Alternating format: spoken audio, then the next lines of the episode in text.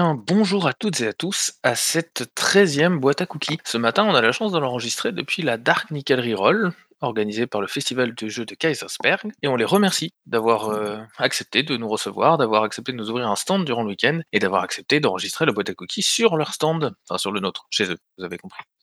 Donc ce matin, on a décidé de parler d'un thème qui est lié au thème général de, de la Nickel Reroll, évidemment, on parle de manipulation. Et donc pour ce matin, on a neuf questions. Et la première, c'est comment rendre attractive la manipulation d'un personnage joueur par un personnage non joueur, comment la rendre crédible, sur quoi repose-t-elle, et est-ce que ça peut générer de la frustration pour le joueur concerné? Jaina. Oui, heu, alors du coup, je pense que il y a il y a une des premières choses, c'est déjà de pas rendre, c'est le la manipulation, heu, trop répétitive en dans le schéma narratif. C'est-à-dire que bon, on connaît tous le Shadowrun où, heu, fina le la corpo qui nous engage finalement, heu, veut tra trahir les les runners à la fin. C'est devenu un tel cliché que c'est un peu comme le le vieux magicien qui qui va engager les les PJ à Donjons et Dragons, quoi. C'est ça peut être rigolo quand il y a original quand on a 15-16 ans et qu'on démarre le jeu de rôle, ou en tout cas quand on démarre le jeu de rôle. Mais euh, voilà, si on le fait, euh, si, on le fait de manière répétitive, euh, ça devient vite euh, lassant. Donc déjà, je pense que voilà, il faut varier le- les types de manipulation. Euh, quelque chose qui peut être intéressant aussi, je pense, euh, ça peut être euh, de donner des, motivations complexes aux manipulateurs et de, rendre le, PNJ qui manipule sympathique, que que ce soit parce qu'il se prend d'une certaine affection pour les gens qui manipulent ou qu'il a des cas de conscience. et une, autre chose qui peut me paraître intéressante, où là on joue plus en transparence, ça serait de, de rendre finalement le joueur complice de la manipulation de, de son PJ. De, il sait qu'il se fait manipuler, il connaît pas forcément toutes les ficelles ou tous les, euh, mais euh, ça permet du coup de, pouvoir jouer sur euh, l'ironie dramatique, sur voilà et de, voir avec le joueur ce que finalement lui il préfère comme comme type de, de manipulation. Ça donne un autre effet que d'avoir le joueur manipulé, ce qui peut aussi être intéressant, mais qui peut être plus délicat au niveau contrat social. Voilà, mes premières réflexions pour le moment, j'ai fini. Merci Jaina. Alcatraz Euh, bonjour à tous. Euh, du coup, euh, moi de mon côté, je pense qu'en effet, je vais rebondir sur ce point. Il y a, il y a deux types de manipulations qui sont assez importantes à distinguer. C'est celle euh, qui se fait avec la complicité du PJ, où du coup, on va surtout s'orienter bah, sur un jeu d'acteur euh, qui est évident entre le MJ et, le PJ, du coup, parce que chacun est conscient de ce qui se passe en quelque sorte dans le décor. Et euh, ce que je peux appeler plus une manipulation scénaristique, ça s'adresse plus à des, euh, à des types de jeux, on va dire, où, euh, le PJ a souvent les mêmes informations euh, que le joueur, en fait, en quelque sorte. Du coup, si je peux rebondir là-dessus, euh, je pense pour euh, la frustration, du coup, dans le premier cas, c'est sûr, euh, elle ne peut pas être présente. À part euh, si voilà, il y a, y, a, y a des défauts dans, dans, la, façon de jouer ensemble, il n'y a pas de frustration. Après, dans le deuxième cas, où le personnage du coup euh, et le joueur sont tous les deux manipulés par du coup un PNJ du MJ, ben il faut faire il faut faire bien le distinguo que euh, la frustration liée à la manipulation, elle sera forcément présente, je pense. Du moins pour des joueurs, euh, pour des joueurs qui ont en quelque sorte un peu ce côté un peu compétitif et qui n'aiment pas se faire berner. Personne n'aime se faire berner, mais certains dans le beau jeu vont apprécier ça. La frustration, c'est en jeu de rôle, euh, beaucoup la, la, la pointe un peu du doigt et estime que c'est une mauvaise chose. De mon côté, je ne pense pas du tout que ce soit le cas.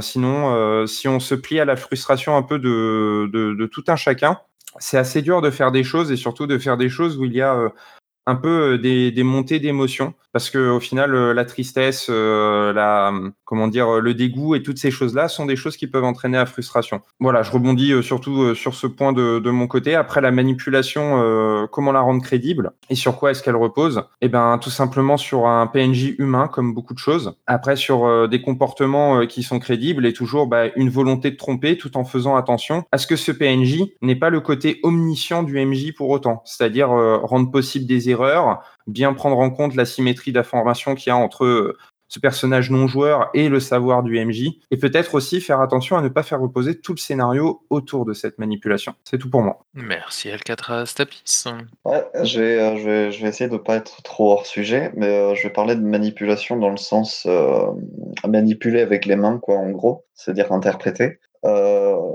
Euh, on se retrouve souvent avec des, euh, des, enfin moi de mon côté avec les jeux que je joue, euh, des joueurs qui ont des familiers par exemple. Et euh, moi, en tant que MJ, ça me fait particulièrement, euh, m'embête particulièrement de devoir gérer ça parce que ça me prend de la charge mentale tandis que j'ai autre chose à gérer, tu vois, j'ai la flemme. Du coup, pour la manipulation de, de ça, c'est vraiment à eux de s'occuper euh, de leurs familiers, qu'ils soient euh, humains ou non, hein, que, donc un animal, ou que ça soit un écuyer, voilà, qui vous accompagne, voilà. C'est à lui de, de s'occuper du roleplay de, de son écuyer, avec moi de temps en temps en tant qu'MJ, hein, ou inversement quand je suis joueur. Et ce qui est intéressant aussi, c'est bah, de jouer ce qui peut être intéressant, c'est de jouer la relation, parce qu'en fait, une relation, c'est pas, c'est pas, euh, ça se passe tout bien ou ça se passe tout mal. C'est, euh, il y a plein de, plein de nuances complexes possibles dans les relations humaines. Avec, euh, voilà, par exemple, il a donné un ordre qui a, qu'il a pas aimé. voilà, on peut en discuter. voilà, des doutes, des, des espoirs qui, qui n'ont pas lieu d'être dans les, dans les relations, ce genre de choses. Ça peut être très intéressant à jouer. Voilà. Merci Tapis. Mass Bonjour, j'espère que vous m'entendez bien. Je suis dans une gare, donc c'est un peu problématique. Euh, donc, moi, je reviens sur ce qu'a dit Alcatraz. Je trouve que c'est très très intéressant. Euh, effectivement, ça peut frustrer euh, d'être manipulé, mais au final, est-ce que c'est pas souvent une base de, de, scénario, quoi? Un PNJ qui va demander une mission à, à des joueurs, à des personnages, et après on va s'apercevoir qu'en fait c'était peut-être le méchant et compagnie. Quoi. Moi je pense que ça peut amener des, choses intéressantes en termes de fiction, Effectivement, ça peut amener un peu de frustration au niveau des joueurs parce qu'ils n'ont pas vu le coup venir. Mais justement, cette surprise, ça peut être très très intéressant. Et je suis comme Alcatraz, je suis d'accord avec lui en disant que la frustration dans le jeu de rôle, effectivement, ça peut faire partie du jeu de temps en temps. Pas que dans la manipulation, dans, dans tout ce qui est euh, échec ou des choses comme ça. On peut être frustré parce qu'on pensait avoir réussi, pouvoir réussir une, une action et, ne, pas y arriver. Et ça peut amener de la frustration, mais, mais ça amène aussi de la narration, ça amène du jeu. Et donc, ça peut être très intéressant. Et de ce point de vue-là, je pense que la manipulation, si comme euh, ça a été dit par Carole ou, Alcatraz, elle n'est pas exagérée, elle est bien amenée, elle est euh, dans la narration, elle, elle, apporte quelque chose de, positif et d'intéressant surtout pour les joueuses et les joueurs. Et ben, je pense que la manipulation, ça peut être un trope narratif qui, qui peut être très intéressant. Voilà. Merci Mas. Ben, Alcatraz. Ouais, je te réponds. Euh, Mas, du coup, euh, j'ai remarqué aussi, on a, on a une tendance tous un peu à faire euh, le lien entre manipulation et trahison, qui sont quand même deux choses différentes. je suis, je suis assez d'accord du coup pour le coup avec toi avec et avec ce qui a été dit dans le chat, c'est-à-dire le coup du patron qui trahit. voilà, c'est c'est un peu c'est un peu surfait comme ça a été dit. Après, au niveau de la frustration, si je peux compléter, euh, certains ont cité d'autres émotions. Je pense qu'il y a énormément d'émotions qui génèrent de la frustration.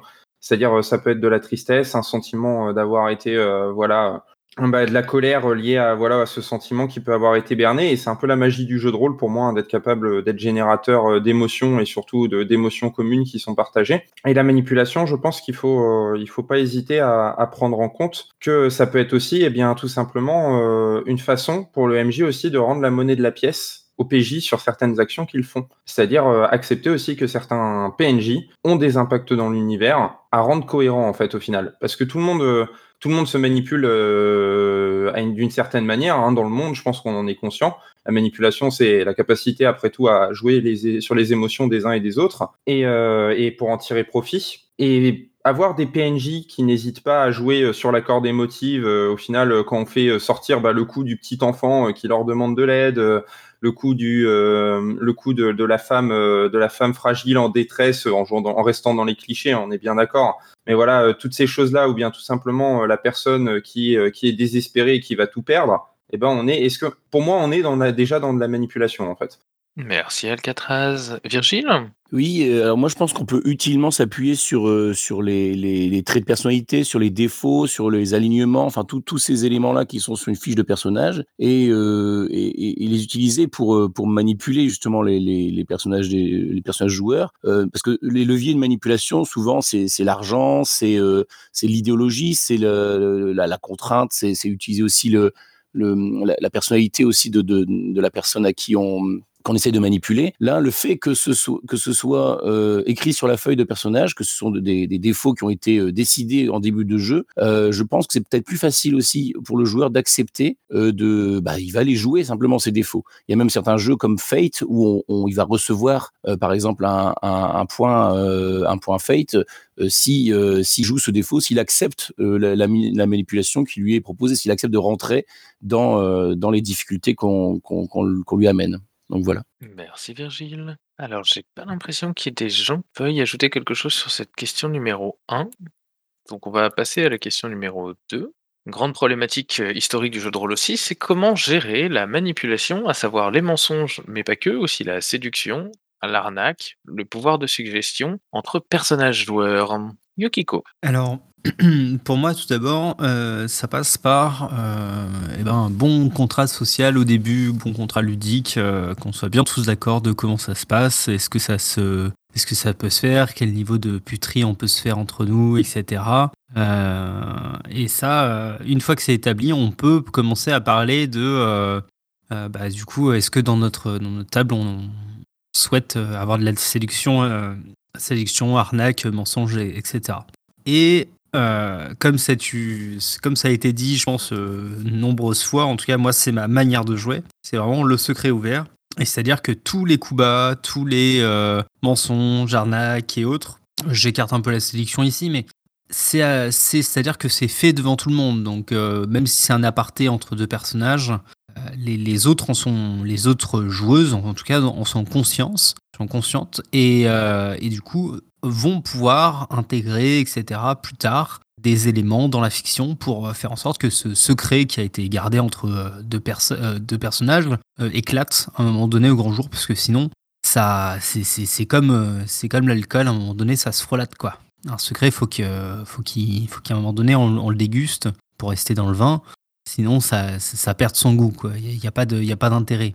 Donc pour moi, c'est ça, c'est euh, de comment on gère, comment on, on l'emmène. Après, euh, on a des multiples techniques qui peuvent nous venir aussi du gène pour ce qui est de la séduction et autres, si on veut passer des, des moments euh, qui vont faire frissonner les, les, les joueuses en, en mo- moment. Et il y a plein de petites techniques du coup qui vont, qui vont être basées sur soit soit des questions, donc ça va être, euh, moi ça me fait penser beaucoup au jeu donc euh, Firebrands euh, qui a des mini-jeux en fait sur ça et qui va orienter avec des questions, toujours en demandant du coup le consentement de, de l'autre personne, avec euh, comme exemple, est-ce que je peux, est-ce que je peux ouvrir ton armure qui, qui correspond, parce que c'est un jeu avec des mechas, qui correspondrait à est-ce que je peux déboutonner ta chemise, etc. Et la personne en fait peut répondre pas seulement oui non, mais inclure d'autres questions avec euh, des contraintes, etc. Parce qu'il y a des enjeux politiques derrière. Et sinon, on peut aussi tomber dans des, choses beaucoup plus mécaniques, avec, euh, comme je disais, des, aspects qui nous vient, euh, vi- viennent du, GN, et créer en fait des scènes de tension qui, soient, qui, soient, qui soient fortes. Mais ça, pour ça, en fait, il faut, il faut que les, joueuses soient, soient dans ce mood, il faut que ça soit l'enjeu de la partie pour moi. Et ça sert à rien, effectivement, de mettre, mettre l'enjeu quand c'est, quand c'est pas enfin l'emphase dessus quand c'est quand c'est quand c'est pas le moment quoi quand c'est pas le but, euh, but du jeu Merci Yukiko. Mass Alors, je suis d'accord avec euh, Yukiko, le contrat social est très très important. Donc, euh, il faut, euh, il faut qu'on soit bien d'accord euh, avant la partie de comment on joue et, de, et, surtout de jouer en confiance. Quoi. Parce que le souci de la manipulation entre joueurs, c'est que, euh, que euh, certains joueurs ou joueuses euh, le prennent personnellement. Donc, ils se disent, voilà, en fait, personnellement et compagnie. On, en revient assez souvent d'ailleurs dans plusieurs bo- boîtes à cookies, on en a déjà parlé, quoi, de, de, de ce jeu en confiance, où si, euh, si la joueuse fait jouer son personnage d'une certaine façon, elle ne le fait pas pour, pour, euh, pour nuire à l'autre joueuse, mais pour amener de la, fiction, de la narration, et pour, aussi que le monde soit cohérent, et pour que ça, ça, fonctionne, et que ça puisse donner euh, une belle histoire, ou une histoire, quand je dis belle, euh, je dire intéressante. Donc voilà, c'est vraiment le, jeu, le jeu en confiance, à mon avis, pour que ça marche, pour que ça puisse euh, tourner correctement. Après, je- là où je suis pas trop d'accord avec Yukiko, c'est euh, quand il y a un secret, il faut qu'il soit, euh, il faut qu'il soit à un moment ou un autre dévoilé en plein jour pour que tout le monde puisse s'en emparer et compagnie. Euh, moi, j'ai fait des parties où les secrets n'étaient peut-être pas vraiment dévoilé et ça pouvait marcher parce que bon, ça faisait des, sortes de, de mini de, mini histoires entre personnages qui, qui allaient créer euh, justement une, sorte de une sorte de lien entre ces personnages, qu'ils soient positifs ou négatifs hein, d'ailleurs. Et plutôt dans la manipulation, ça sera plutôt négatif d'ailleurs. Euh, et, euh, et, et, ce lien, effectivement, dans la narration, il va se retrouver parce que euh, parce qu'il y a eu, euh, on va dire, euh, cette histoire parallèle. Et, donc, il se trouve obligatoirement dans la narration parce que les, personnages vont évoluer différemment vu qu'ils ils auront une, vie en commun. Mais, mais le secret n'est peut-être pas dévoilé aux autres personnages et donc, effectivement, ils ne peuvent pas agir. Alors, ça peut être un peu frustrant, effectivement. je peux le comprendre. Ça peut être un peu frustrant pour, pour les autres personnages, mais c'est tout là l'art de, de, jouer au jeu de rôle, c'est euh, jouer en connaissant des, des choses et, euh, ne pas s'en servir parce que, euh, parce que vos personnages ne les connaissent pas. Toute la difficulté. Et même c'est un point de, de, difficulté. Et sur la manipulation, ça peut être aussi le cas parce que, comme l'a dit Carole, on peut jouer en, sachant que cette manipulation existe. On peut aller vers une manipulation connue de tous et donc là, il va falloir jouer, alors qu'on sait qu'on est manipulé ou que la personne en face sait qu'elle elle a été manipulée, tout en, euh, tout en alors, que le personnage, lui, ne le sait pas. Donc là, c'est un peu, c'est un peu compliqué, mais euh, ça, doit, ça, doit, pouvoir se faire. Et, là, il faut, je pense qu'il faut un peu de, un peu de travail. Merci, Mas. Kanja Jane euh, D'accord. Bah, moi, je, euh, je vais répondre en partie euh, à Mas là-dessus. C'est-à-dire que pour moi, je suis assez d'accord avec Yukiko. C'est-à-dire que je trouve que avoir des secrets, c'est quand même le plus intéressant, c'est que ils soient mis en jeu d'une manière ou d'une autre et qu'ils soient dévoilés, même si c'est pas forcément tout de suite, évidemment. Hein mais sur sur une période relativement courte. si c'est un, un, secret où les autres joueurs ne sont pas dans la confidence, je pense que c'est bien d'avoir dans ce cas là en jeu tradit en tout cas la complicité du MJ pour aider à le mettre en jeu et petit, petit à petit le dévoiler. D'autant plus si les autres PJ du coup se mettent à, fouiller un petit peu.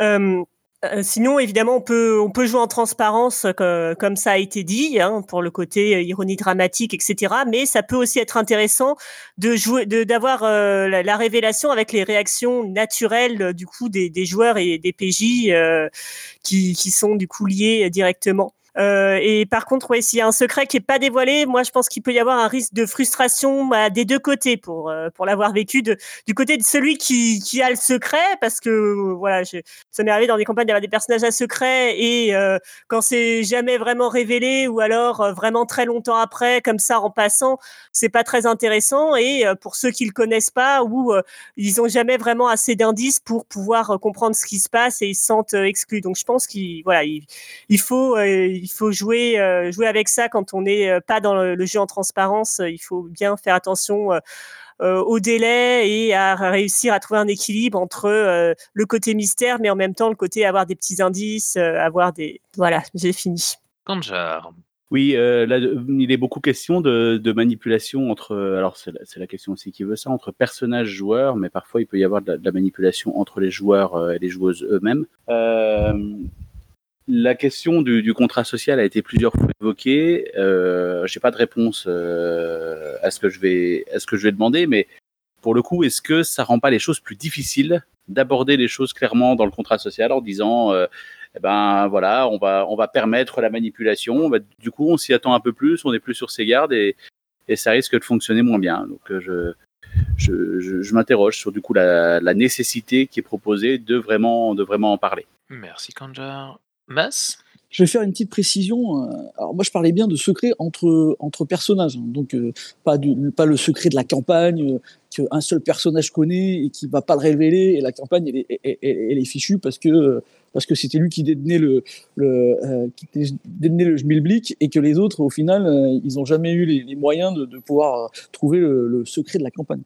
Non, non je parlais des, des, personnages, des secrets entre personnages, peut-être un peu plus intimes. un tel est amoureuse de machin et, et compagnie.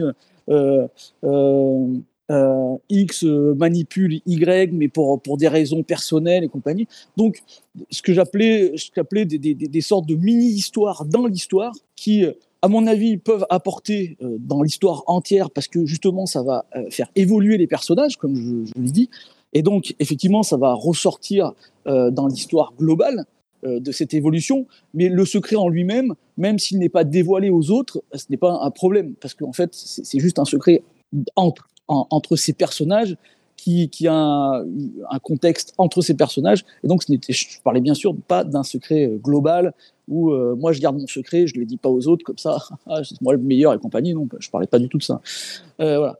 Après, euh, bah, pendant que Karjar a posé une question, est-ce que dévoiler le fait qu'il y, aura une manipulation, ou est-ce que dévoiler, bah, de faire un contrat social en disant voilà, bah, peut-être que euh, mon personnage, euh, c'est un manipulateur, il va essayer de le faire et compagnie. Est-ce que ça, pose un problème de, euh, de surprise, on va dire? C'est plutôt ça, quoi.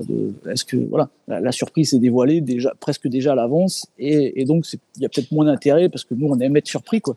Euh, bah, je, je, me dis que effectivement, mais malheureusement, comme il y a des sujets qui sont assez sensibles, euh, sur certains et la manipulation à mon avis en, fait partie euh, parce que je pense qu'il n'y a pas beaucoup de personnes qui aiment être manipulées.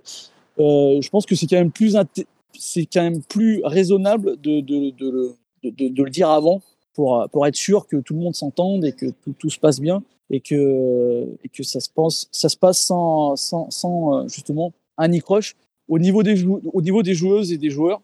Après, sur la manipulation des joueuses envers d'autres joueurs, là, je pense qu'on atteint un truc euh, ultra malsain qui n'a rien à voir avec le jeu de rôle. Euh, voilà. Merci, Mas. Alcatraz Ouais, euh, du coup, moi je vais préciser pour euh, ce que, ce que j'avance. Euh, moi je suis un MJ qui joue depuis 15 ans sans contrat social, j'en ai jamais mis un seul, outil de sécurité émotionnelle et tout ça, donc ça prend peut-être en compte pour de mon côté. Mais du coup, pour rebondir sur, sur, le, sur la question de, de Kanjar, et sur la, précision de masse, je vais dire, quand on passe dans la manipulation de joueur à joueur, ça dépend aussi si c'est établi, comme on, comme on l'a dit euh, sur le premier point dans la fiction. Est-ce que les joueurs sont au courant de cette manipulation? Et on en a parlé au niveau des PNJ, mais ça peut être aussi le cas au niveau des PJ. Je veux dire, je pense qu'on on était dans le thème du WOD aussi. Je pense qu'on a tous connu cette table de WOD où tout le monde fait ses magouilles avec le MJ dans le dos et euh, ça se passe des petits papiers tout au long de la, partie. Et puis, euh, il y en a certains, ils se retrouvent à reroll euh, chaque séance tellement qu'ils se font planter des couteaux dans le dos à chaque partie. Alors, on aime ou on n'aime pas. Moi, j'aime pas, par exemple, mais parce que c'est trop hard là pour le coup. Mais il y a d'autres moments où la manipulation entre PJ peut apporter des scènes terribles. Et j'ai beaucoup, beaucoup d'amis qui sont très, très, très, très, très, très, très, très, très friands de ce genre de partie où ça se plante à à chaque coin de rue et au final, il n'y a pas de coopération réelle entre, entre PJ. Euh, donc pour rester dans le thème de la manipulation, on était notamment, je pense, dans la manipulation assez dure et pas euh, le simple fait d'utiliser euh, des, des émotions et des leviers sur les PJ, sinon tout le monde se manipule à chaque instant en jeu, hein, c'est obligatoire, parce qu'on a tous des objectifs, les personnages ont tous des objectifs. Je pense qu'il y a deux points qui sont surtout intéressants, c'est la séduction et le pouvoir de, de suggestion. Bah tiens, justement, euh, Et euh, alors la séduction, personnellement, j'en ai eu un peu euh, autour de, mes tables. Je vais jouer un peu sur, uniquement du ressenti personnel, on est bien d'accord. Donc il y a eu des cadres très faciles. c'est ceux où j'avais j'étais PJ avec ma copine. c'est bête, hein, mais elle avait envie souvent qu'on joue des personnages liés. du coup, il n'y pas forcément de situation initiale. Du coup, il y avait forcément des jeux de séduction.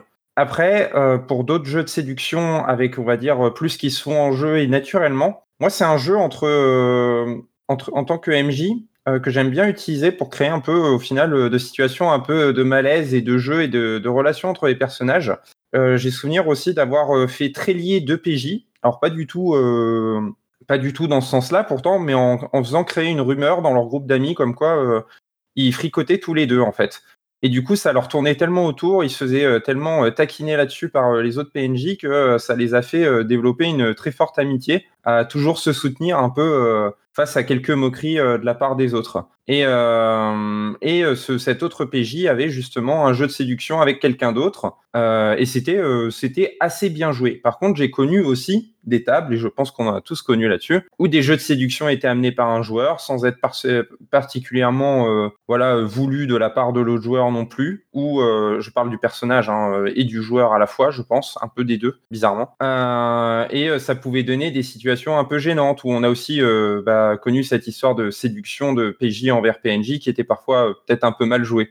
Et ça faisait, euh, je, je, dirais que c'est un thème qui est encore plus, encore plus sensible et encore plus peut-être gênant que, que celui des arnaques, des mensonges et tout autre, tout autre thème de manipulation en fait. Parce que ça appelle à de l'émotionnel pur et à, et à du comportemental surtout. Voilà, j'ai terminé. Merci Alcatraz. Virgile? Alors comment gérer la manipulation? Moi je pense déjà ça dépend de l'optique de jeu. Hein. C'est-à-dire que si on est dans une optique très ludique où il y a des, des, des choses à, à, gagner, des, des, une enquête à mener, un, un, joueur peut vite se sentir dépossédé de ses moyens d'action s'il est manipulé par un autre joueur, si, la manipulation est utilisée pour le mettre de côté et, euh, l'empêcher finalement d'agir. Donc c'est là où ça peut être compliqué. Inversement, si on est dans une, optique de jeu où le but ça va être de construire une, histoire cool, eh bien euh, là c'est peut-être plus facile de mettre en place ces, ces éléments de, manipulation parce que, parce que ça, génère souvent des, tensions, ça génère des, choses intéressantes à, jouer autour de la table. Après, c'est vrai que aussi euh,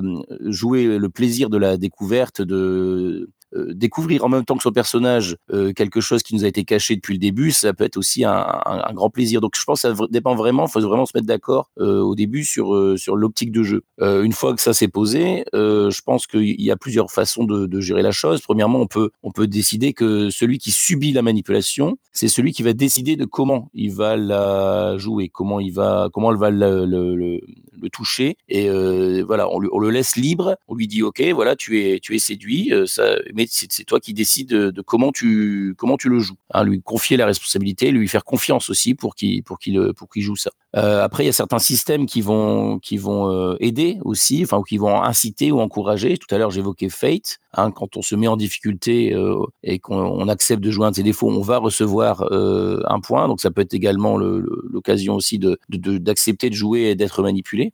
Euh, ou dans, dans les jeux PBTA aussi, on a des récompenses par exemple sous forme de points d'XP ou euh, et il y a, certains jeux même où c'est le cœur du jeu. Par exemple, Monster Heart, euh, tout, le, jeu tourne autour de ça, de ces jeux de manipulation. Donc, il euh, y a le système des liens, des ascendants, etc., qui, permettent un petit peu de, mécaniser tout ça et d'aider aussi euh, les uns les autres à accepter et à entrer dans, ce jeu-là. Après, je pense que on n'échappe pas non plus parfois à des discussions méta. C'est-à-dire que je pense qu'il faut pas hésiter, si on sent qu'il y a un, souci, à passer en discussion entre joueurs pour se mettre d'accord régler, accorder les violons et jouer ensemble euh, le, ce qu'on ce qu'on veut, ce qu'on veut faire, quoi. Voilà. Merci Virgile Yokiko. Ça tombe bien que Virgile parle de, de Monster Hearts parce que c'est euh, c'est justement le point que j'allais aborder euh, parce que c'est un des jeux qui met en, met en avant en fait la manipulation euh, et en tout cas la, le mensonge, la séduction, l'arnaque, tout ça. Euh, c'est au cœur du jeu parce qu'on joue quand même des, euh, des lycéens souvent, enfin des, des jeunes, jeunes adultes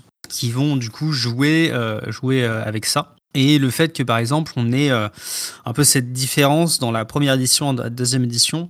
Dans la première édition, le, le move, l'action du coup d'allumer quelqu'un, qui est donc de, de séduire quelqu'un. si on faisait donc la réussite, donc 10 euh, c'était euh, c'était unilatéral, etc. L'autre personne devait euh, ressentir quelque chose, devait avoir les les, petits papillons dans le ventre, etc. Enfin, il devait, devait se passer quelque chose, quoi. Et ça, c'était vraiment la première version qui mettait en, en, avant vraiment le, le, système, le système qui était vraiment genre unilatéral, quoi. C'est comme ça, pas autrement. Et, et, voilà. Après, du coup, ça a été quand même précisé un petit peu dans quelques notes. Euh, L'autrice avait précisé des choses. Et surtout, dans la V2, ça a été euh, mis euh, beaucoup plus en, en, avant et rectifié. C'est-à-dire que quand la personne était séduite, enfin, quand la personne avait, avait réussi son move, euh, l'autre en face, l'autre joueuse, avait le choix de ne pas être séduit et pouvait dire bah, mon personnage c'est pas du tout son orientation euh, euh, sexuelle et du coup n'est pas du tout intéressé physiquement par euh, par la personne parce que allumer c'est vraiment enfin c'est on parle pas de on parle pas de d'émotion quoi. On parle pas de d'amour etc on parle vraiment de physique. Et du coup faire entrer la possibilité d'être asexué par exemple c'était c'était une, une, possibilité qui, qui, rentre en jeu quoi et, et, donc on tourne vraiment autour du, de la mécanique de la séduction par, euh, par des biais donc euh, du jeu de, mécanique de résolution et ce qui euh, et ce qui est intéressant c'est que le, changement de point de vue ou en tout cas le changement de, de paradigme a changé aussi le jeu. En V2, c'est quand même pas la même chose qu'en V1 en termes de, dynamique qu'on peut créer autour du, du groupe vis-à-vis de ça. Et effectivement, comme ça a été dit, il vaut mieux euh, choisir, donc ça c'est ce qui a été précisé dans la vidéo, et ben c'est ouais, c'est celui qui subit le, le move en fait qui va choisir exactement comment il sent, comment il ressent les choses par rapport à, à, la, à la, sélection de la personne. Euh, c'est une chose aussi qu'on, bah, comme je l'avais, évoqué euh, avec Firebrands, on, le, on, le, fait jouer aussi. Puisque c'est une, une, question de question-réponse quoi. Et donc du coup, c'est vraiment euh, question de questions-réponses. Euh, on va se, on va se tourner autour, on va se parler, etc. Et on peut conclure ou pas. Et, euh, ça permet vraiment de, euh, ça permet vraiment de, de, de cadrer la, la scène, quoi. Voilà. Merci Yukiko. J'ai l'impression qu'il y a personne qui va rajouter quelque chose sur le sujet. Du coup, on va pouvoir passer à la question 3. C'est une question qu'on entend souvent pour le social, mais on la pose rarement pour la manipulation. C'est est-ce que c'est de l'anti-JDR Alors, il faut bien sûr mettre de grosses guillemets sur ça. De compter sur les capacités de mon personnage pour manipuler des PNJ. Est-ce que pour jouer un personnage social, il ne faut pas aussi être un petit peu manipulateur en tant que joueur? Et comment est-ce est -ce que c'est possible pour vous de simplement dire ben, je cherche à manipuler pour qu'il fasse ceci? Alcatraz. Alors pour moi, la réponse est claire, nette et, soutenue, c'est euh, non, euh, parce que euh, pour moi, ce n'est pas du tout anti-JDR de compter sur les capacités de son personnage, bien même, je dirais, c'est anti-JDR de compter sur ses capacités personnelles pour jouer un personnage qui n'a aucune capacité sociale. et je parle aussi sociale, manipulation, investigation, toutes ces choses-là. Avoir un joueur qui est un bon enquêteur, un bon, un, un bon orateur et qui joue un personnage qui a le minimum en, investigation et en social et se dire je vais tout gagner parce que parce que parce que de toute façon moi je me débrouille bien en tant que joueur et donc je vais mettre tous mes points ailleurs je n'aime pas ça du tout, personnellement. C'est vraiment mon avis et c'est euh, définitif. C'est-à-dire, même si un joueur me fait une très belle tirade, je ne lui donnerai jamais de bonus à ses jets sociaux. On joue, on joue le jeu de rôle pour le plaisir de le jouer. Je récompenserai plutôt des bonnes idées et encore, et ça sera rarement sous forme de bonus. Euh, et je n'hésite pas, en quelque sorte, à, euh, à, à donner peut-être même des idées ou des pistes supplémentaires à un joueur qui va vouloir justement s'orienter vers un personnage plutôt intellectuel, plutôt social, parce que c'est quand il met des points dans ses statistiques, il dit j'ai envie de jouer ça. Et pour moi, je ne fais pas de, je ne fais vraiment pas de distinguo entre mes joueurs, c'est-à-dire je, je n'ai pas de notion de skill de, de joueur à, mes tables et euh, je me dis pas un joueur qui est malin, intelligent euh, fera euh, en quelque sorte euh, mieux vis-à-vis des PNJ juste juste parce que parce que il se il a il a des skills de joueur en quelque sorte ça restera pour moi les de dés du personnage. Mais cette question dépend énormément du système de jeu. Certains ont parlé de Fate, moi par exemple j'y suis allergique euh, à tous ces jeux très narratifs. Euh, J'aime bien euh, les PBTA, ça passe, hein, je joue même principalement à ça pour donner une idée. Mais euh, voilà, ça, ça, ça, joue énormément euh, sur ce point-là. Et pour moi, les stats sont importantes. Parce que justement, j'ai euh, connu la, la, trop grande facilité de savoir bien parler, d'avoir des bonnes idées et de pouvoir jouer un personnage complètement physique avec rien en social, rien en investigation et pouvoir au final tout faire à la table de A à Z. Voilà. Merci Alcatraz. Jaina? Oui, alors moi je suis pas tout à fait d'accord avec Alcatraz, c'est-à-dire que je suis d'accord que c'est pas de l'anti-JDR de compter sur les capacités du personnage pour manipuler. Si on n'est pas manipulateur, et à la rigueur, je pense que ça, peut être sympa de la part du MJ et des autres joueurs de, de donner des idées à ce joueur s'il en a pas particulièrement. Euh, par contre, euh, si euh, on choisit de jouer un personnage qui est doué au niveau social et qu'on a envie de, de, faire du roleplay, bah moi je trouve que ça a tendance à plutôt augmenter mon immersion de pouvoir voilà faire faire du roleplay ou écouter le roleplay d'un autre joueur plutôt que de dire bon bah je le manipule et je jette les dés. C'est c'est un peu mé mécanique, c'est un peu triste. c'est alors si le, le joueur ne se, ne se sent pas de faire le roleplay, bien sûr, on, on bah on va pas le forcer, on va, on va lui faire faire le, jet et puis peut et puis voilà comme je disais peut-être donner des idées euh, non, non, bien, euh, je vois Alcatraz. Non, non, c'est ce que je dis. Il y a de la nuance à avoir. C'est, euh, mais je pense que si un, un, ça fait plaisir à un joueur et qu'il joue le personnage adapté euh, pour ça, de faire du roleplay sur le côté manipulation euh, sociale, euh, ça serait dommage de se priver du plaisir du roleplay euh, sous prétexte que bah, on que juste à jeter les dés, quoi. que bon, après moi, je serais pour donner un petit un petit J'insiste bien sur le petit euh, bonus à ceux qui, qui ont tendance à faire du roleplay quand c'est approprié et que ça correspond au personnage. Euh, oui, il y en a qui adorent euh, adorent les mécaniques. Euh, moi, je suis plus euh, pour un côté plus organique. Euh, C'est-à-dire que si je voulais de la mécanique, je ferais plus du jeu de plateau, voire du wargame, quoi. Non, non, mais il faut un minimum de mécanique. J'exagère, hein, évidemment, mais je trouve que euh, pour l'immersion, ça aide quand même de, de faire du roleplay, quoi. Ça, ça, ça fait partie de l'ADN du, du jeu de rôle euh, tel qu'il a évolué. En tout cas, c'était peut-être pas le cas dans Donjons et Dragons, mais entre temps, ça, ça a bien changé. euh. Et donc, je pense que autant c'est pas de l'anti-JDR de compter sur les capacités de son personnage, clairement, hein, euh, et tout comme quand on combat, euh, effectivement, bah, on va jeter les dés. Mais par contre, quand on combat aussi, on peut faire des belles descriptions de, de manœuvres, d'esquives, etc. Et quand c'est bien fait, je serais aussi pour donner des petits bonus euh, quand le personnage est un bon combattant. C'est c'est pareil pour toutes les capacités finalement. Voilà, j'ai terminé. Merci Jaina. Yannick Oui, euh, ça, la question attaque la question du player skill, ou plutôt les interventions des intervenants attaquent la question du player skill, c'est-à-dire le fait que le joueur utilise ses capacités au lieu de celles, au lieu des inaptitudes de son personnage. Euh, J'aime mettre en scène le player skill sur des activités un peu secondaires. Le meilleur exemple que je donne, c'est la poésie dans le livre des cinq anneaux, c'est-à-dire que euh, je je demande des jets de poésie euh, aux personnages euh, et ils auront des bonus si les joueurs composent et récitent un poème. Euh, pour autant, pour moi, le PJ est défini d'abord par sa feuille de personnage, euh, donc par ses stats. Je vous donne un exemple où le MJ a estimé que les capacités du joueur n'avaient pas à intervenir. J'ai énoncé à Star Wars un plan de bataille absolument génial, de mon point de vue. Euh, le problème, c'est que je joue un rookie, euh, que par conséquent, mon personnage, en toute bonne toute logique, s'est exprimé en Wookiee. Personne à la table, enfin, personne parmi les PJ n'ayant la langue de Wookiee.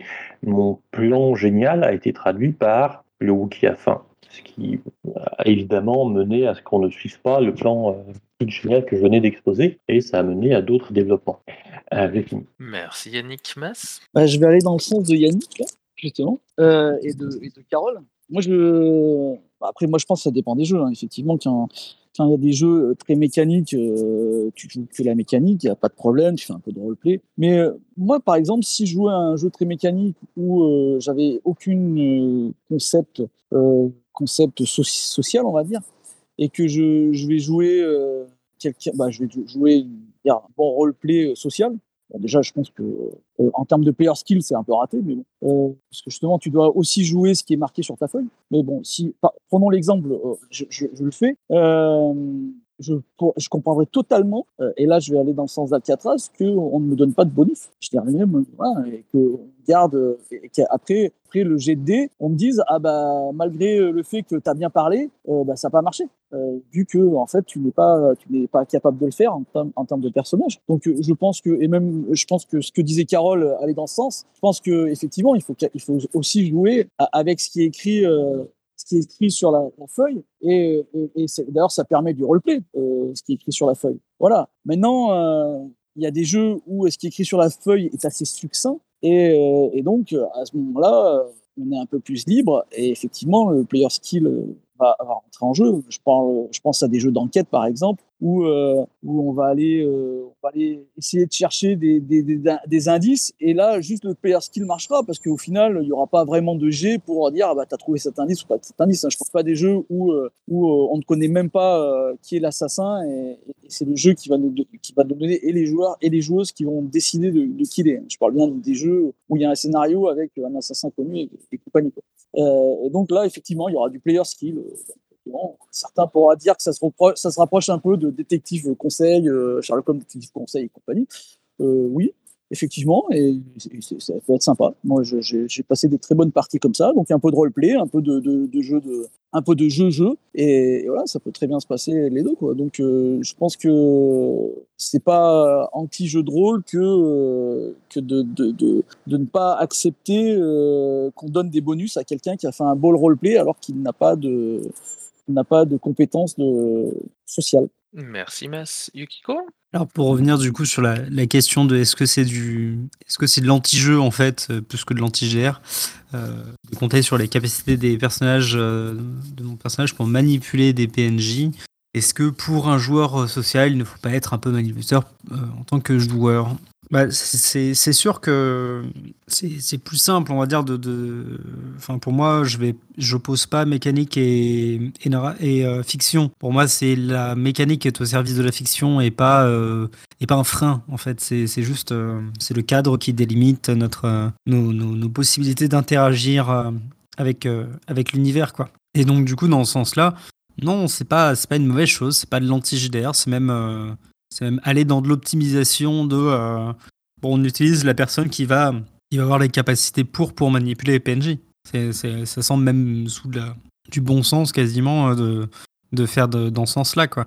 Et pour la seconde question qui est intégrée à, à celle-ci, qui est le euh, est-ce qu'il faut pas être un petit peu manipulateur pour, pour être joueur social? Bah, C'est en fait, c'est quand on est à l'aise socialement, c'est plus simple effectivement de, de jouer ce genre de scène.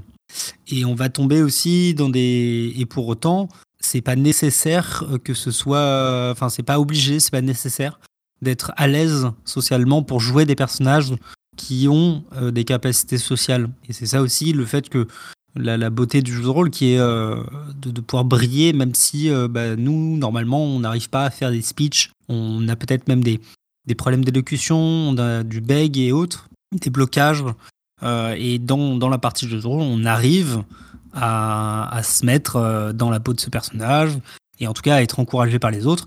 Euh, j'ai eu une situation d'une personne qui était commandante d'une unité et, et pour le coup, bah, elle était, elle était, enfin, elle n'était pas bonne dans le dans le fait de commander, de, de prendre des décisions stratégiques, etc. Pour autant, on avait instauré vraiment la règle de quand elle veut, euh, la, joueuse, on met en pause et elle demande l'avis des autres, euh, donc euh, en méta, voilà, de tout le monde, tac tac tac, et puis on revient en jeu et c'est son personnage qui brille, qui est mis en avant par ses capacités oratoires, par ses réflexions intellect, etc. Et ça permet de, valoriser la, personne, quoi. Donc du coup, ouais, pour la pour la seconde question de est-ce que est-ce qu'un est-ce que pour jouer un personnage social, il ne faut pas être un peu manipulateur en tant que joueur euh, ben c'est pas, pas forcément quoi. Enfin c'est ça ça facilitera euh, ça facilitera forcément euh, des interactions sociales, de connaître les codes en fait. Mais on comme on joue en table,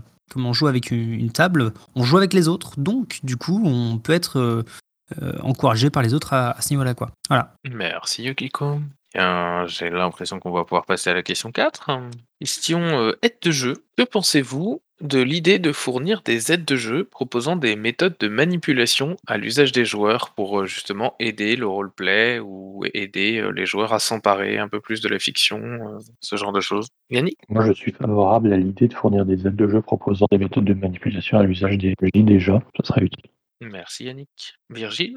Je pense aussi que tout ce qui, qui peut venir enrichir le, le, le jeu, c'est apprendre. Euh, comme euh, exemple, moi, j'ai en tête le compendium de QGL pour Dying Earth, où donc dans QGL, on joue un peu, on joue dans l'univers de Jack Vance et on joue donc des, des, des, sortes de malandrins qui vont de village en village et qui font des arnaques, qui font. euh, et donc, c'est pas facile d'avoir une idée d'arnaque. Et donc, dans le compagnon de QGL, on a euh, tout plein de d'idées d'arnaques à mettre en place, de, de, de techniques de manipulation des PNJ qui sont décrites et dans lesquelles les, les joueurs peuvent piocher pour, euh, pour mettre en scène leur personnage, pour, euh, pour mettre euh, en place des, des, des, des arnaques, euh, des escroqueries. Et euh, je trouve que ça aide à rentrer dans l'ambiance du jeu, c'est parce que c'est pas facile. Donc euh, voilà, c'est un élément qui peut aider à, à, à créer la, la bonne ambiance euh, voulue euh, par le genre autour de la table. Quoi. Merci Virgile. Yannick à nouveau. Oui, euh, je disais que ça serait intéressant d'avoir des, des exemples de manipulation pour le MJ. Euh, J'aimerais préciser qu'il y a un certain nombre de bouquins, essentiellement historiques, euh, qui permettent d'avoir des idées de complot, de manœuvres, de trahison euh, assez intéressantes. et en particulier parce que le- les manipulations, en général, ça sert à obtenir des, des avantages. Il ne faut pas oublier que le meilleur plan, c'est d'abord le plus simple. Euh, c'est aussi euh, celui qui soit va directement au but, soit euh, aligne des avantages successifs pour, pour atteindre son but. Et en particulier, j'aimerais signaler que, par exemple, historiquement parlant, la conquête du royaume d'Angleterre par Guillaume le Conquérant, ça ne peut pas se résumer à Guillaume le Conquérant a rassemblé une armée, euh, il a débarqué en Angleterre, il a battu son adversaire à Hastings et il est devenu roi d'Angleterre. Euh, c'est ce qu'il a fait, certes, mais si on oublie que l'armée d'Angleterre euh, venait de se faire l'aller-retour entre Londres et le nord du pays pour battre une armée danoise qui venait de débarquer, on oublie une partie de l'histoire. C'est-à-dire que l'armée que Guillaume le Conquérant a affrontée était complètement épuisée par deux marches forcées et une bataille précédente. Euh, le fait que, évidemment, les Danois n'étaient pas juste là par hasard, ils étaient alliés avec les Normands. Euh, le fait que toute la cour euh, du roi d'Angleterre soit objectivement des alliés du duc de Normandie, parce que essentiellement c'était les Normands, ça aide. C'est-à-dire que le trésorier qui payait l'armée anglaise était en fait un Normand. donc on peut questionner la question de sa loyauté, et en particulier on peut questionner la question de est-ce que les paiements de l'armée étaient faits en temps et en heure ou pas. Euh, que le chef de la diplomatie anglaise était un Normand, c'est-à-dire qu'on peut se demander si les alliances entre l'Angleterre et les royaumes voisins euh, étaient suffisamment solides ou pas. Euh, ce genre de choses. donc on peut se poser des questions et prendre des exemples historiques sur comment on monte des manipulations, qu'est-ce que c'est que des manipulations et comment est-ce qu'on peut exploiter ça à une table. du coup j'ai fini. Merci Yannick. Alcatraz. Ouais, je vais, euh, je vais parler un peu pour rebondir. Je pense qu'en effet, euh, les aides de jeu, au-delà de ça, euh, utiliser des exemples ou en citer, en parler entre soi, se donner, voilà, et l'idée des exemples historiques euh, sont vraiment pas mauvais, mais même juste dans les faits d'actualité, on parlait des arnaques euh, tout à l'heure. Je veux dire, il suffit euh, d'ouvrir les faits divers deux secondes et on tombe sur des exemples de manipulation et d'arnaques un peu à toutes les sauces. Après, je pense que des aides de jeu pour aider à la manipulation, soit on en fait quelque chose de très global, soit on en fait un peu pour tous les thèmes du DJDR, ou soit on le fait vraiment pour une campagne ou un type de jeu qui est complètement orienté autour de la manipulation. Voilà, parce que j'avoue que moi, instinctivement, euh, faire des aides de jeu sur la manipulation pour une campagne générale, je trouverais ça euh, peut-être un peu bizarre euh, et peut-être, je veux dire, je trouverais ça inadapté. On me dirait pourquoi la manipulation plus que, que toute autre chose. Ça serait prendre en logique de base que c'est quelque chose de difficile et peut-être plus difficile que toute autre chose à faire. Voilà, j'ai fini. Merci Alcatraz. Eh ben, je pense qu'on peut passer à la question 5 dans ce cas-là. En parlant de choses qui sont difficiles à faire, euh, superbe transition, les manipulations à trois bandes en J-Roll, c'est-à-dire A manipule B pour qu'il manipule C. Est-ce que c'est un mythe? Est-ce que c'est une réalité? Est-ce que c'est quelque chose que vous avez déjà réussi à faire en tant que meneur ou en tant que joueur? Et est-ce que ça peut être frustrant en tant que joueur de construire comme ça ou de subir comme ça une telle chaîne de manipulation? Yannick? Oui, euh, c'est compliqué. Euh, le MJ, quand il met des, en scène des manipulations, est un peu aidé par le fait que en fait, il contrôle tous les PNJ. Euh, donc, ça veut dire que des trucs relativement improbables peuvent marcher parce que, en fait, les réactions des PNJ à la manipulation d'un tel euh, sont définies par le mec qui a conçu la manipulation. Euh, donc, c'est plus simple. par contre, c'est d'une certaine complexité. Ça demande en général que beaucoup d'éléments se mettent en, branle en même temps ou en parallèle de façon millimétrée. C'est-à-dire que plus il y a d'éléments qui interagissent, plus il faut qu'ils interagissent au bon moment, sinon ça plante. C'est toujours pareil, si vous empoisonnez la nourriture du gouverneur après le repas officiel où votre armée est justement présente, ben c'est dommage, mais euh, ça marche pas, euh, etc. Euh, du coup, la meilleure des manipulations, c'est quand même la plus simple, c'est-à-dire euh, vous voulez remplacer un monarque, vous payez le capitaine de ses gardes pour qu'il l'assassine, terminé. Euh, si vous faites un truc tordu ou vous corrompez un intendant d'un domaine pour que le capitaine de la garde soit appelé à l'aide et donc qu'il ne soit pas au palais le jour où vous avez prévu votre coup d'État, il y a de bonnes chances que ça rate. Euh, surtout si ça implique que la, servante euh, de la reine euh, vous ouvre la porte en allant rejoindre son amant parce que son amant lui a envoyé un message lui disant viens me rejoindre à telle heure, à tel endroit, euh, et que vous avez l'intention de faire passer vos conjurés par la porte qui a été ouverte comme ça. C'est plus c'est compliqué, plus il y a d'étapes, plus il y a de A manipule B pour qu'il manipule C, pour qu'il manipule D, pour qu'il manipule E, pour que vous entriez par la latrine du château, plus ça a des chances raisonnables de planter, d'autant plus que les PJ lancent des dés. Ce qui veut dire que les dés peuvent faire échouer tout à n'importe quel moment. Après, il m'est arrivé de monter des manipulations parfaitement horribles et parfaitement tordues, où par exemple, euh, plutôt que de déclencher le coup d'état euh, du clan du scorpion dans le lieu des cinq anneaux, j'ai déclenché trois coups d'état en même temps. Euh, le coup d'état du Gozoku, le coup d'état Kolat, parce qu'une partie du Gozoku est Kolat, faut pas déconner, et le coup d'état du clan du Scorpion, avec les PJ qui étaient partagés.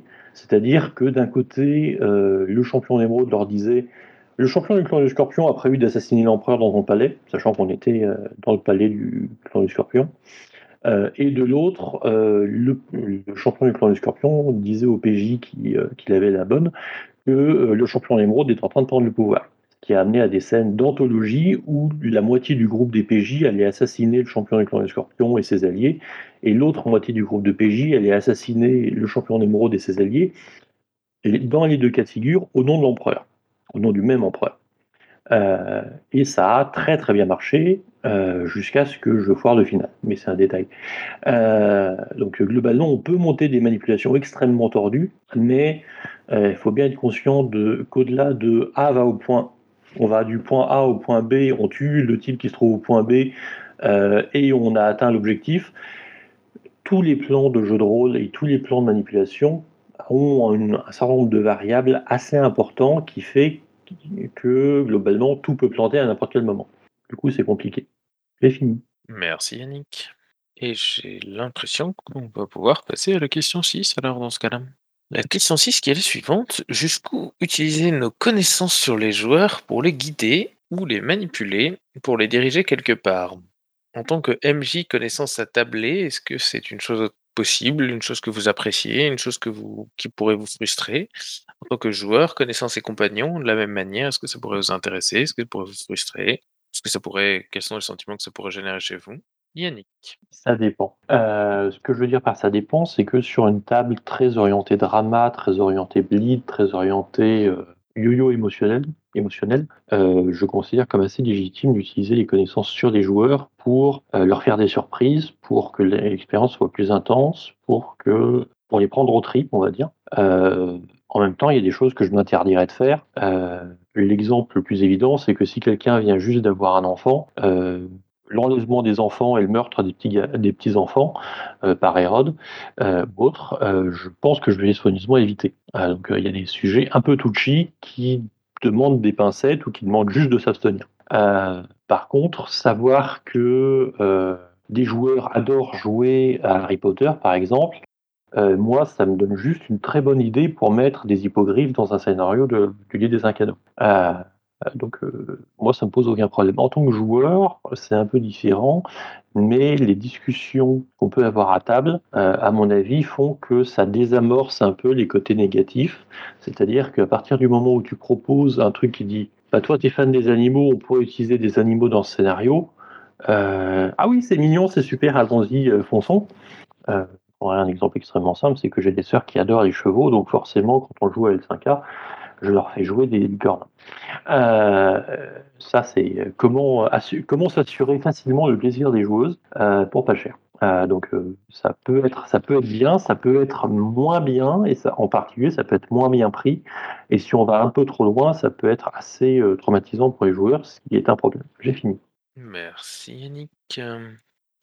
Oui, je suis assez d'accord avec Yannick euh, sur le coup. C'est-à-dire que quand c'est de la, manipulation euh, ou disons plutôt de l'incitation euh, pour pour le plaisir des, joueurs parce qu'on sait que ça leur fera plaisir ou d'avoir ce type de scène ou ce type de rebondissement, c'est, je pense qu'il n'y a pas de problème. Finalement, c'est fait en, en, complicité plus ou moins su d'une manière ou d'une autre quand un groupe se connaît suffisamment pour faire pour faire ça. après, si c'est plus euh, bon bah je connais mes joueurs, du coup je sais que si je leur mets tel ou tel truc, ils vont forcément faire euh, faire ça. Enfin, si c'est pour euh, faire un scénario un peu en mode illusionniste ou dirigiste caché, là je, je pense que enfin moi je serais moins fan en tant que en tant que joueuse. après en, en, tant que joueur qui connaissant ses compagnons, si le ça c'est-à-dire ça dépend si c'est plutôt le personnage qui connaît ses compagnons et qui va essayer de les convaincre, les inciter à faire telle ou telle chose parce qu'il pense que c'est bien, ça passe tout à fait. Si c'est de la manipulation euh, méta, ça, ça me semble un peu plus euh, délicat. Voilà, mais donc voilà, je pense que ça dépend de l'intention derrière aussi, quoi. Euh, si c'est vraiment pour le, plaisir de la table et des autres, ou si c'est si plus pour des gains personnels, c'est pas pareil. Merci Jane. Je pense que c'est le temps de passer à la question 7 dans ce cas-là. La question 7 qui est un peu plus large, qui est est-il possible à votre avis de ne pas manipuler du tout? N'y a-t-il pas des communications indirectes dans le jeu de rôle où on fait comprendre par des procédés manipulatoires entre guillemets? Et si on était plus direct, ça aurait tendance à casser la magie? Alors, on ne pense pas qu'on parle de magie fictionnelle là en l'espèce, mais voilà, comme pourrait l'être dans la réalité un rapport de séduction. Alcatraz. Oui, pour moi, euh, si c'est évident, on parlait des interactions sociales et de la manipulation qui est liée à cette dernière, c'est évident. Euh, dans la manipulation, donc on peut parler en effet de séduction, de pousser l'autre à faire des choses, mais aussi, je pense, bien pousser l'autre à ne pas faire des choses. Et je pense que la relation entre le PJ, le joueur et tout ça peut des fois être un peu fin à la table. Je pense que euh, malgré nous, on a tous nos personnalités qui prennent le pas sur le personnage euh, à beaucoup d'occasions. Malheureusement, hein, malheureusement, dans le monde idéal, c'est on se lie à nos personnages et on changerait euh, complètement euh, à chaque personnage différent qu'on joue. Mais je pense que euh, bah, dans la manipulation, il y a aussi la notion de charisme, d'éloquence, de voilà, de, de, de prise de contact avec autrui, de, de si on a une grande gueule, si on a du caractère, comme certains aiment bien dire. Et ça joue dans une manipulation qui est, euh, qui est présente en fait autour de la table, autant autour, en tant que joueur qu'en tant que personnage. On peut prendre quelqu'un de très charismatique et très, et très influençant, même si on le fait jouer euh, voilà, un petit garçon eh bien, de 12-13 ans. Le jour où il décidera de, de s'affirmer et de s'imposer vis-à-vis des autres, eh ben, si c'est la personne qui a l'habitude et qui a déjà, euh, on va dire, euh, la tendance à s'a- à s'assumer et s'imposer vis-à-vis des autres, et ben même avec un enfant de 12 ans, ça sera le cas. Et dans l'opposition, quelqu'un qui est souvent euh, peu sûr de lui, peut écouter autour de la table, c'est triste, mais ça arrive, et il peut jouer un personnage de 30 ans avec le maximum en charisme et euh, très sûr de lui, et ben si les joueurs, les personnages décident de ne pas l'écouter, euh, ça sera comme ça, et puis c'est tout. Et je pense que des rapports de force comme ça, qui sont pas évidents, hein, on est d'accord, mais ils sont toujours présents, on en a tous vécu, euh, dans, pour le meilleur comme pour le pire. hein. D'ailleurs, on a peut-être déjà euh, certains, certaines grandes gueules parmi vous ont entendu des euh, bon, écoute, euh, tu t'imposes un peu trop pour la table, euh, tu dois partir. Je sais que euh, malheureusement, j'ai eu des fois ce choix à faire euh, pour certains joueurs et euh, même moi, j'ai déjà euh, subi ce choix pour, pour d'autres et c'est normal. C'est normal, c'est des questions de personnalité. hein. Merci Alcatraz. Tapis? Euh, ouais, bonjour. Euh, alors, je, je regarde les questions pour être sûr de ne pas être euh, hors sujet, enfin que de ne pas prendre euh, en compte euh, une question plus tard. Euh, faut pas oublier que en fait, la manipulation, il y en a aussi dans le jeu, Euh, parce que voilà, certains jeux essayent de faire naître chez nous des, des façons de faire, des, des émotions ou tout un tas de choses que on n'était pas forcément préparé à avoir ou, ce genre. ce genre de, de, de mécanique qui fait qu'en fait, on se fait manipuler par le jeu, mais on se fait aussi manipuler par les, nos camarades euh, selon euh, ce qu'ils ont envie de faire, etc. Bon, après, il faut une définition à manipulation, mais euh, si on si on euh, si on va très loin, quand euh, quand t'as un joueur, tu vois, qui essaie de nous faire comprendre qu'il a plus envie d'aller dans ce sens-là sans le dire très clairement, bah, ça peut ressembler, vu de loin, à une sorte de manipulation. Et euh, comme disait euh, la personne d'avant, je pense, c'est il y a toujours des rapports de euh, communication non verbale entre les, humains, tu vois, euh, et même verbale, mais euh, sous-entendu, qui fait que on dit pas forcément tout le temps les choses en pure honnêteté, en pure transparence et, de manière unidirectionnelle, quoi. Ce qui fait que oui, il y en a, il y en a toujours, d'après moi, et c'est pas forcément un mal, parce que voilà, des, des fois tu as envie qu'il se passe des choses, mais t'as pas envie de le demander euh, pour que ça arrive. Et, euh, et du coup, tu vois, tu essayes de le faire comprendre subtilement, avec euh, peut-être des procédés de manipulation. Voilà, mais comme des, comme des, comme un rapport de séduction en fait avec avec les, les gens à ta table, c'est t'essayes de de les tirer un peu vers là où tu as envie d'aller. Voilà. Merci Tapis. Ben, eh bien, ça va être la question 8 dans ce cas-là. La étymologie de manipulation est prendre dans les mains. le terme n'est pas connoté négativement à la base. Il existe des techniques d'entretien clinique basées sur la manipulation qui soignent, par exemple. Quelles sont les techniques de manipulation à disposition des joueuses ou du MJ qui améliorent le jeu, qui améliorent la partie ou qui améliorent l'expérience? Virgile. Je vais aller un peu dans le prolongement de ce qui est de la question d'avant. Euh, pour moi, quand on met en place une partie, euh, qu'on soit meneur ou joueur d'ailleurs, il y a une sorte de dispositif qui s'instaure, un dispositif dans lequel il y a euh, les joueurs, il y a le cadre dans lequel on joue, il y a le, jeu auquel on joue. Et tout ça, tous ces paramètres-là vont influer l'expérience qu'on va ressentir. Et donc, d'une certaine façon, en tant, que, en tant que joueur ou en tant que meneur, on peut on peut jouer sur ça. Donc, par exemple, je, de façon très simple, si on modifie le cadre de jeu, si on modifie la, luminosité, par exemple, dans la pièce, on utilise euh, certaines musiques ou certains sons, on va, on va d'une certaine façon manipuler aussi, on, euh, va essayer d'amener euh, les gens, peut-être à leur insu, vers, vers une certaine sensation, vers une certaine expérience. Et pour moi, c'est quelque chose que je recherche. C'est-à-dire que c'est quelque chose qui va aider à l'immersion, qui va aider à l'expérience qu'on va retirer de, de, la partie. Et, donc, c'est pour moi, ce sont des, techniques euh, qui, vont, euh, qui vont être positives. Euh, de même, hein, un peu dans ce que, le prolongement de ce que disait Tapis, c'est que si, si, les joueurs essayent aussi d'amener, de, pousser vers, vers ce, de manipuler un petit peu la partie pour qu'elle arrive sur un terrain où ils ont envie de jouer, bah voilà, ça, fait partie aussi, ça va augmenter leur plaisir de jeu, peut-être le plaisir de jeu de leurs camarades aussi. Et donc voilà, je pense que c'est des, c'est pas forcément quelque chose de, négatif dans ce sens-là. Voilà, j'ai fini. Merci Virgile. Alcatraz? Ouais, je vais intervenir pour, euh, pour aller un peu sur le côté euh, étymologique de manipulation, du coup, plutôt que, ce qu'on en entend peut-être euh, naturellement. donc, dans la notion de, de, prendre dans les mains, de guider peut-être un peu, au fait, au final, la manipulation. Bah, je pense que sur les techniques qu'on a à disposition, c'est déjà juste euh, la coopération ou le fait d'établir des objectifs ou des façons de fonctionner ensemble communs. Ça, c'est peut-être plus les joueurs. Le MJ peut les inciter à le faire. Mais euh, dire, voilà, euh, toi, tu veux jouer un marchand, toi, tu veux jouer le chef d'un culte, toi, tu veux jouer un sorcier. Bah tiens, est-ce que le culte n'aurait pas besoin d'un sorcier pour faire ses, ses rites? Est-ce qu'ils n'ont pas besoin d'un financement? Euh, voilà, est-ce que toi, le marchand, tu n'aurais pas besoin euh, d'une influence euh, que va te donner le culte, de la, magie illusionniste que peut te donner le marchand, etc., etc. Est-ce qu'on n'est pas déjà, voilà, en soi, dans, dans une forme de manipulation entre les joueurs, c'est-à-dire ils se guident tous vers leurs objectifs communs, donc une forme via la coopération. Et est-ce que du coup, les joueurs qui décident ça dès le début n'améliorent-ils pas la partie et l'expérience en tant que telle? Parce qu'il y a une implication de groupe au-delà de leur implication individuelle. Voilà, moi je pense que on peut parler d'une forme de manipulation, notamment au sens étymologique, avec ce genre d'expérience. Et l'exemple que j'ai pris. Merci Alcatraz. Jaina? Oui, bah, c'est sûr que dans un sens, euh, c'est ce que je, comprends bien ce qu'a dit Alcatraz, c'est une forme de manipulation consentie par euh, par le groupe parfois pour euh, voilà aller vers là où le, le MJ nous encourage à aller pour euh, faire avancer un scénario ou autre, euh, ça peut euh, être de positif dans ce sens-là.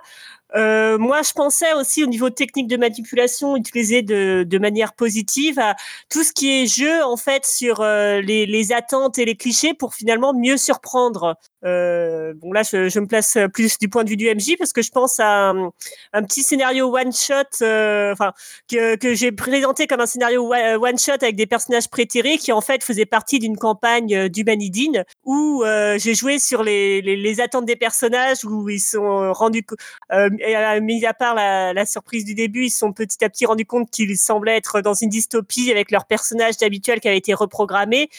Mais finalement, en fait, bah, euh, j'ai joué vraiment avec le, média aussi de la feuille de personnage, avec euh, les, les, caractéristiques, les souvenirs qui commençaient à revenir pour euh, un twist final où ils se rendaient compte finalement que euh, ce qu'ils croyaient avoir compris assez vite, c'était pas du tout ce qu'ils ce euh, ce qu'ils avaient compris et qui que ils avaient eu des présupposés du fait de leurs habitudes, de leur connaissance de médias et du et du médium jeu de rôle qui passe qui passe quand même principalement par la parole. Là, j'avais pas mis d'illustration de leurs personnages, ça a été quelque chose d'assez crucial dans ce scénario-là.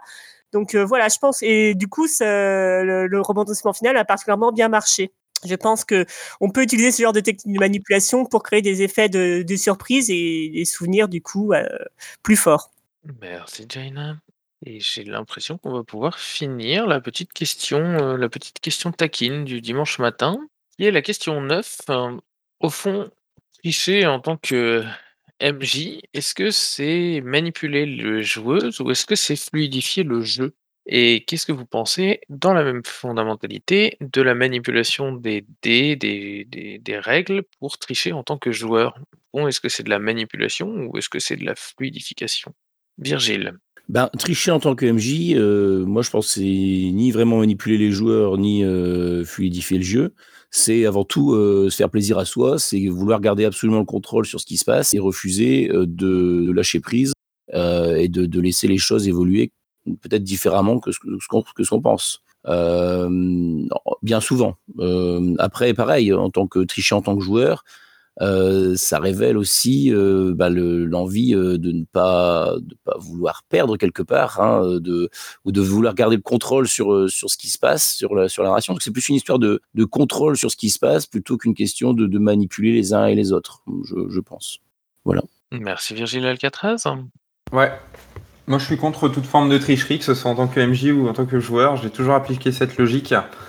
Euh, C'est-à-dire en tant que MJ, bah, si ça me va pas et que ça se passe comme ça, et ben tant pis, euh, je m'adapte et je fais avec.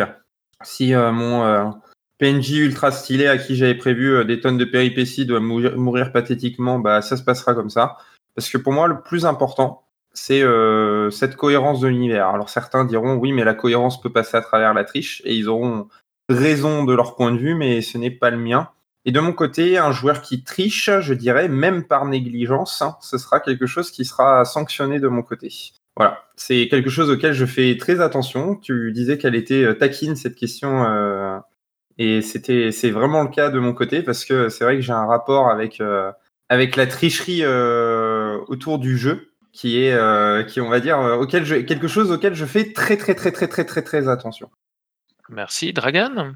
Euh, oui, euh, bonjour tout le monde. J'ai la même euh, approche euh, que mon prédécesseur, où par rapport à ça, j'ai changé mon point de vue en me rappelant un truc. Je sais plus qui est-ce qui avait expliqué ça dans un podcast, mais dans un jeu, il y a la notion de, jouer et dans le sens où on joue bah, pour savoir si on va réussir ou échouer. Sur les jeux classiques, imaginons les échecs ou les dames, ça, fait partie du plaisir de jeu finalement de, réussir ou d'échouer. Et donc euh, euh, tricher pour euh, refuser un, un résultat, je trouve ça dommage.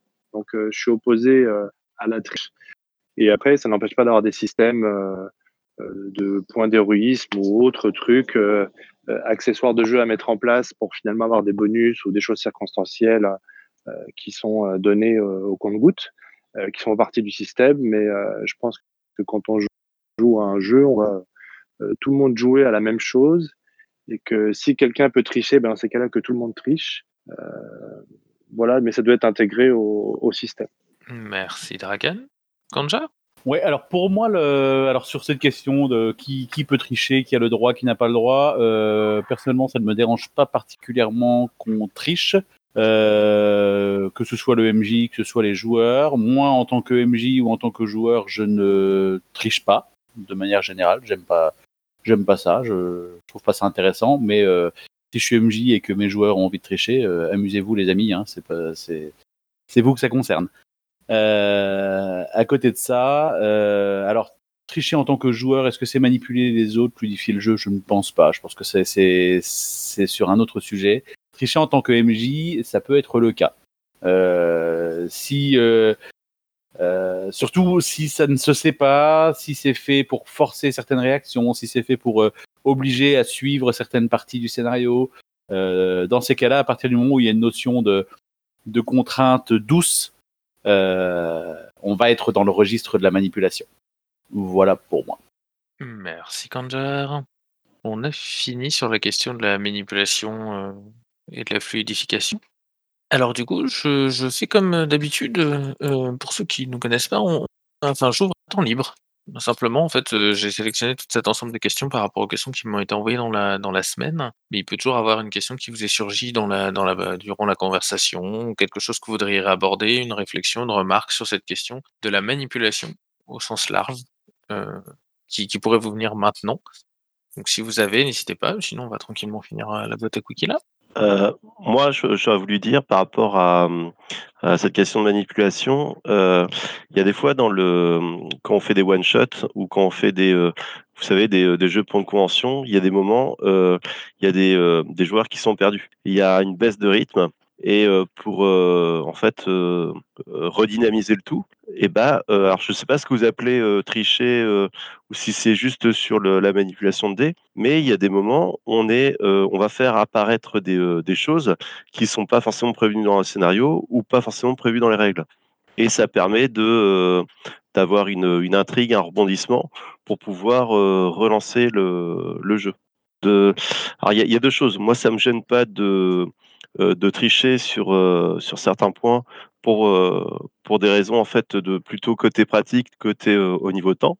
Après, euh, c'est vrai que quand vous êtes euh, dans des campagnes euh, et euh, c'est vrai que quand, quand on commence à, euh, se dire bon bah voilà euh, si je commence à tricher euh, ici bah, après j'ai triché euh, avec ça j'ai triché avec ça puis finalement on suit plus le système de jeu puis finalement on, on fait autre chose que le que le système euh, euh, que le système prévu après, ça dépend vraiment des situations. Il y a, heu, il y a des situations où, heu, enfin moi je pense que le jeu de rôle, c'est, pas forcément se, pousser, manipuler les les joueurs à, à qu'ils suivent exactement le scénario prévu.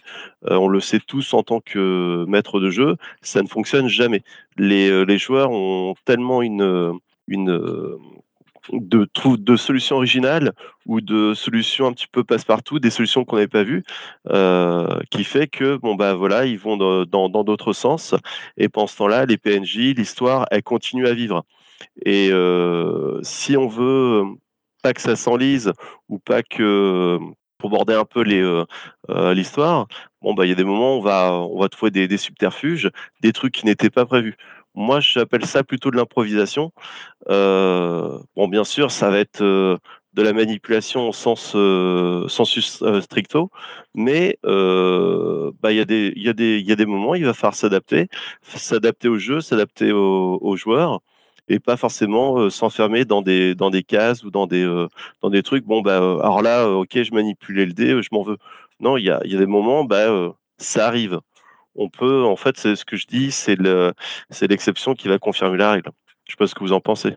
Merci Agent Ward. Je pense qu'on est, on est plutôt d'accord avec toi sur le chat en général même. Ok, très bien.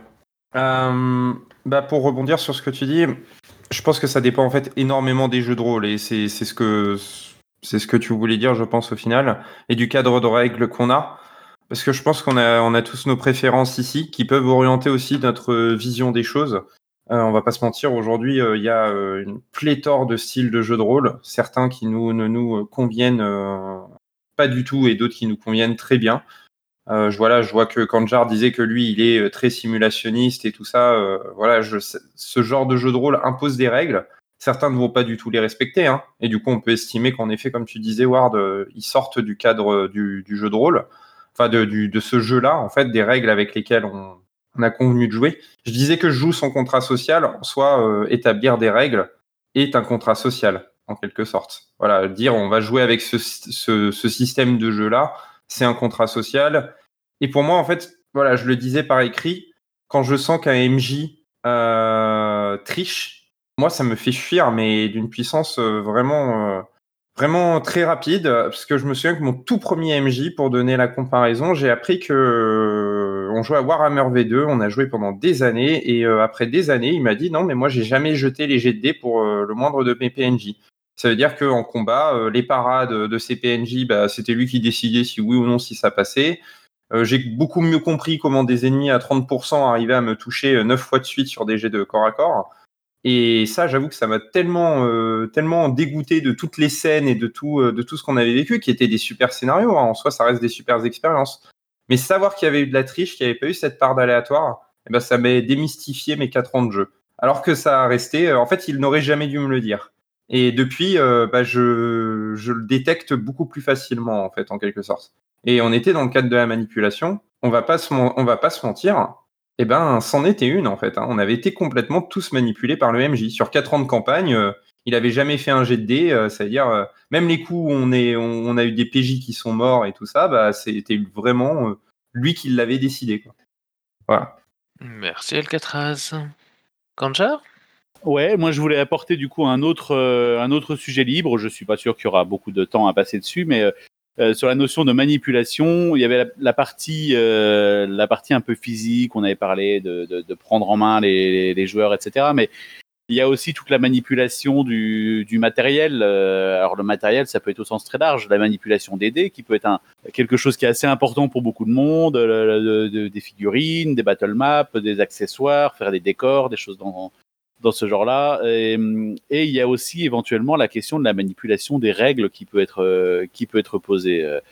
Euh, ajuster, ajuster les règles en cours de, en cours de partie, même si c'est en, je parle pas forcément de triche, hein, ça, peut être en, toute, en toute connivence avec le, reste de la table.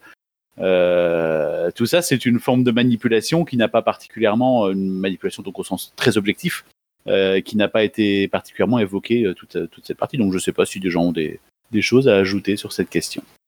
Ouais, ça faisait partie, c'était l'objet de plusieurs questions aussi que bah, malheureusement j'ai été obligé de mettre de côté parce que Toujours quelque chose de terrible de faire le choix des questions parmi celles qui me sont envoyées euh, j'avais plus euh, orienté sur autre chose. Mais, euh, mais oui, c'est c'est très bonne question. Mais j'ai l'impression qu'on les abordera dans une autre boîte à cookies un jour prochain. On les a déjà aussi abordés dans d'autres boîtes à cookies, cela dit, mais c'est toujours intéressant d'observer les mêmes phénomènes sous différents angles d'attaque. Bien, sur ce, on va tranquillement clôturer la 13e boîte à cookies ici. merci à celles et à tous ceux qui m'ont envoyé des questions cette semaine. Merci à toutes celles et à tous ceux qui ont répondu ce matin aussi à ces questions, parce que l'un ne va pas sans l'autre. Je, vous remercie vraiment beaucoup. Merci à la Nickel Rigole, évidemment, de nous avoir laissé enregistrer euh, la boîte à cookies ici. Et puis, bah, je vais vous souhaiter à toutes et à tous une très belle semaine. Et puis, bah, pour ceux qui souhaiteront, on se retrouvera la semaine prochaine.